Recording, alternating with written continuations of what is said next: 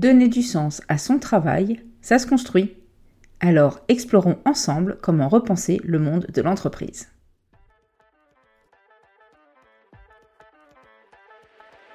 Bienvenue sur Libère ta boîte, le podcast qui va faire de toi un dirigeant serein, efficace et heureux pour que ton business cartonne et que tes salariés soient engagés et ravis.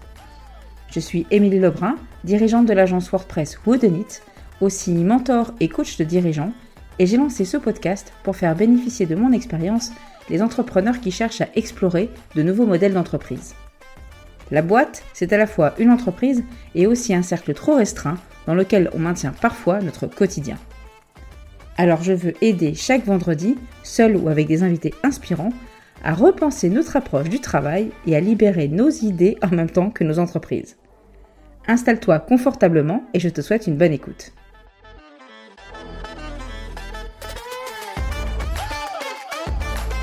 Bonjour et bienvenue à toi, cher dirigeant, entrepreneur ou simple curieux.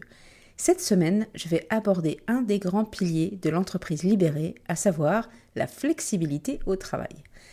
Et oui, fini le bureau traditionnel, mais ça, on l'a déjà compris avec le télétravail. Mais la flexibilité, c'est aussi fini le 9h-17h, fini les congés imposés n'importe comment, et surtout fini l'organisation à l'ancienne.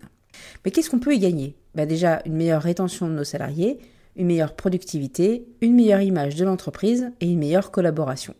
Alors, ça serait quand même dommage de s'en passer. Cette semaine, je partage donc avec toi 5 actions pour favoriser la flexibilité au travail. Allez, c'est parti. Première action, mais surtout conseil, mettre en place une politique de travail flexible, ça s'organise.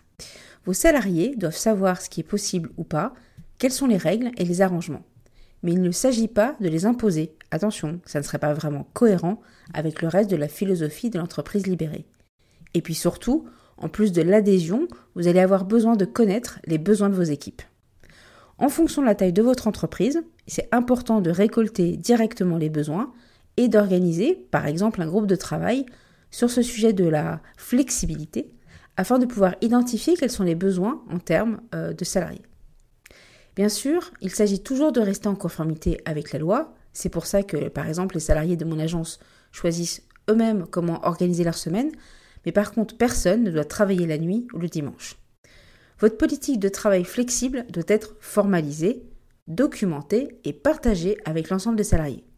Par exemple, moi je les ai détaillés dans une charte télétravail, mais aussi dans un Notion où l'ensemble des règles de l'entreprise sont reprises.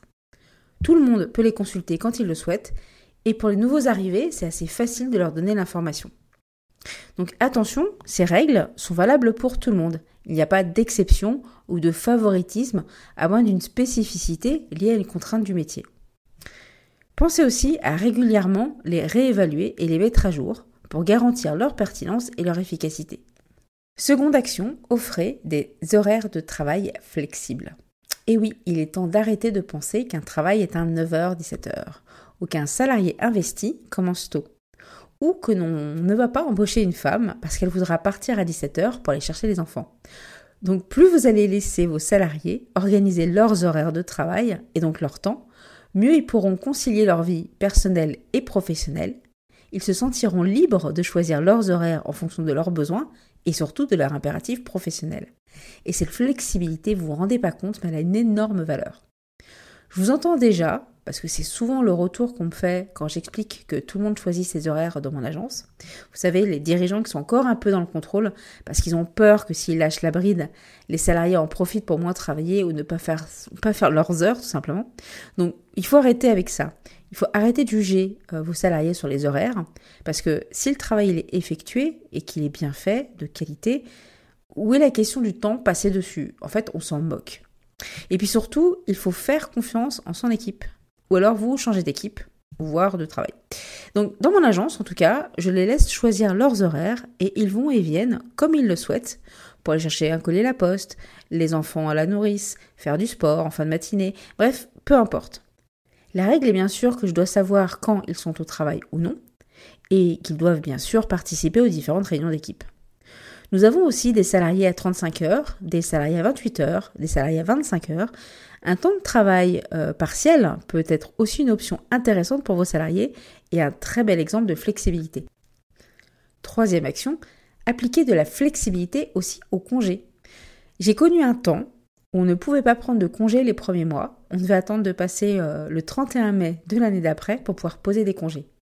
Donc si on commençait après le mois de mai, ça voulait dire qu'on avait presque un an sans congé, ou alors il fallait sacrément négocier pour pouvoir les prendre euh, par anticipation. Et heureusement, cette règle a changé depuis 2017, mais on peut encore aller plus loin dans cette flexibilité, et aussi beaucoup de managers n'ont pas encore passé ce cap. En fonction de votre activité, on peut laisser prendre des congés facilement, sans durée minimum d'annonce au préalable. Si un salarié se sent fatigué, non efficace, ou a simplement besoin de s'occuper de ses enfants, pourquoi le forcer à travailler et l'empêcher de poser sa journée? Il va revenir plus en forme et plus productif un autre jour. Comme je le dis toujours, si un salarié a une crise d'appendicite et doit aller à l'hôpital ou se casse un bras, bah, on serait bien obligé de s'adapter. Donc, et si on les laissait facilement poser leur jour de congé, et surtout, vous allez voir, personne n'en abuse. On doit toujours bien sûr veiller au suivi parce qu'on a des salariés qui posent moins de congés que d'autres et c'est important qu'ils pensent tous à en poser. Quatrième action, proposer des espaces de travail collaboratifs et flexibles. Je suis passée dans les bureaux d'une agence lyonnaise et ils ont mis en place des espaces de travail classiques, avec chacun son bureau, mais aussi des bureaux ouverts où vient qui veut et s'installe où il veut. Comme ça, chacun peut décider de travailler à un autre bureau ou à côté d'une autre personne, ce qui peut être très pratique quand on a besoin de, par exemple, un travail d'équipe à faire. Proposer des espaces de travail flexibles euh, va garantir à vos salariés une adaptation à leur style de travail, une personnalisation adaptée et donc leur montrer que leurs besoins ont été entendus. Certains ont besoin d'un endroit calme et isolé, d'autres de salles collaboratives pour facilement échanger des idées, et tout ceci va pouvoir stimuler, vous allez voir, l'innovation et la créativité. Vos salariés vont se sentir plus engagés, plus motivés dans leur travail, parce qu'ils ont le choix et ils ont le contrôle de leur environnement de travail. Et bien sûr, ça va améliorer leur bien-être et leur santé mentale. Parce que perso, j'ai d'horribles souvenirs d'open space bruyants où il m'était impossible de me concentrer et je n'avais pas le choix d'aller travailler ailleurs. Bien sûr, la flexibilité de l'espace de travail, c'est aussi proposer aux salariés bah, de faire du télétravail depuis chez eux ou même depuis un espace de coworking. Parfois, mes salariés travaillent euh, depuis un café ou même dans la salle d'attente du médecin, mais là, ils vont un peu trop loin, on est bien d'accord. Bref, il existe plein de possibilités, et si vous n'avez pas d'idée ou ne savez pas par où commencer, pensez à m'en parler lors d'un call découverte, le lien est sur mon site emilielebrun.me. Cinquième action et conseil, la flexibilité au travail passe par l'utilisation d'outils modernes. Il existe plein de solutions, comme des logiciels de collaboration, des outils de communication, des outils de gestion de projet, de productivité, bref, tout plein d'outils pour favoriser un environnement de travail flexible. Grâce à ces outils, on peut tous travailler d'une façon asynchrone, donc peu importe nos horaires, le lieu de travail, nous avons tous accès aux informations. Et sans ces outils, il est clairement impossible d'avoir un travail flexible. Par exemple, dans mon agence, on utilise Slack pour notre communication au quotidien. Les mails sont plutôt réservés aux clients. On a Rike pour la partie gestion de projet, Notion pour la partie documentation, bref, différents outils qui nous permettent de retrouver facilement les informations quand nous en avons besoin. Ces outils de collaboration en ligne sont de plus en plus populaires car ils permettent aux salariés de travailler ensemble en temps réel, même s'ils se trouvent dans des endroits différents par exemple depuis chez eux, dans un café ou un autre lieu de leur choix. il facilite aussi grandement la communication entre les membres de l'équipe, notamment en asynchrone, c'est-à-dire pas besoin d'être là en même temps pour que tout le monde ait les informations. Pour apporter plein de flexibilité dans ton entreprise, voici donc les 5 actions que tu peux mettre en place assez facilement. La première, organiser et mettre en place une politique de travail claire, flexible, basée sur les besoins des équipes formaliser et partager afin que tout le monde ait accès à l'information. Numéro 2. Offre des horaires de travail flexibles où chacun peut s'organiser comme il le souhaite en fonction des impératifs professionnels et personnels. Numéro 3.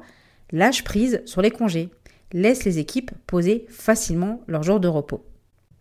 Quatrième, imagine des espaces de travail collaboratifs, flexibles, où les salariés peuvent choisir où et comment ils travaillent. Et la dernière action, choisis des outils de travail modernes qui permettent une collaboration asynchrone.